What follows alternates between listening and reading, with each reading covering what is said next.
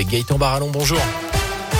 Bonjour Jérôme, bonjour à tous. Et à la une de l'actu ce vendredi, à quoi va ressembler le prochain protocole sanitaire dans les écoles? Jean-Michel Blanquer doit annoncer aujourd'hui un allègement des mesures pour la rentrée après les vacances d'hiver. Les syndicats enseignants ont été reçus cette semaine. Les derniers arbitrages sont attendus dans la journée.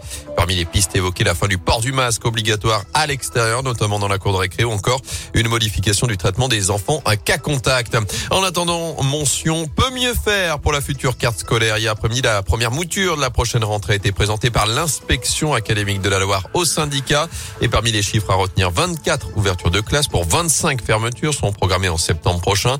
Le département devrait perdre 574 élèves en maternelle et en élémentaire, mais elle gagne une vingtaine de postes. Jérémy Roussel, porte-parole du SNUIPP 42, le syndicat du premier degré. C'est la politique des petits pas adaptés à l'éducation. C'est-à-dire qu'on a une situation positive, qu'on salue, mais elle n'est pas à la hauteur des enjeux. Qu'on compare avec les autres pays européens, la France reste et la Loire le montre. On a encore trop de classes notamment qui sont à plus de 25 élèves. Et euh, parmi les points négatifs, il y a la scolarisation des toutes petites sections. Dans la Loire, euh, le nombre de toutes petites sections des enfants de 2 ans a été divisé par 6 depuis les années 2000. Plus grave, ce qui euh, est complètement assumé de la part du ministère, c'est que les écoles privées en scolarisent 4 fois plus. Alors qu'on sait bien que ce sont les écoles publiques qui font vivre le pacte républicain, qui ne trient pas leurs élèves. C'est une vraie rupture d'égalité et on doit réinvestir ce champ-là. Malheureusement, ce ne sera pas fait à la rentrée prochaine. Ouais, puisque 13 des 20 postes dont la Loire a hérité serviront à compenser les décharges de direction. Notez qu'en Haute-Loire, le CDEN, le Conseil départemental de l'éducation nationale, se tient aujourd'hui et les syndicats sont déjà inquiets puisqu'aucune ouverture de classe ne serait prévue sur le département.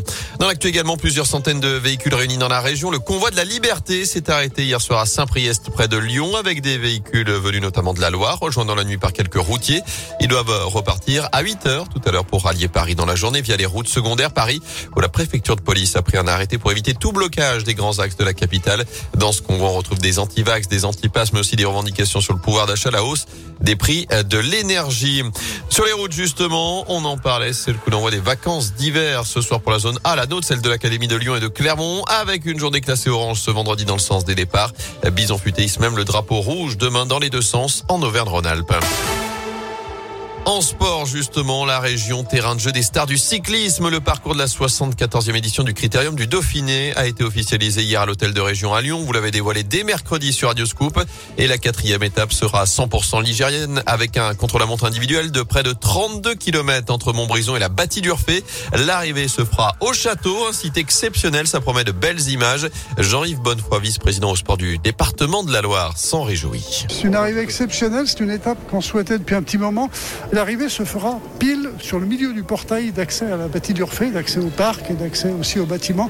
Donc on va essayer de travailler sur cette journée pour avoir un accueil le plus, le plus optimum possible pour les personnes qui vont être là, de façon à ce qu'entre chaque coureur, ça va durer tout l'après-midi, que les gens aient le temps d'aller visiter la bâtie. On aura organisé tout ça, les jardins, les, bâtiments. Donc voilà, ça se met en place, c'est une belle aventure. Et la Haute-Loire sera également à l'honneur avec une arrivée d'étape à Brive-Charensac, un départ à Saint-Paulien. Le critérium du Dauphiné, ce sera du 5 au 12 juin, avec notamment le double champion du monde en titre Julien Alaphilippe, le Clermontois Rémi Cavagnan ou encore le Colombien Nero Quintana. Parcours complet à retrouver sur radioscoop.com et sur l'appli Radioscoop.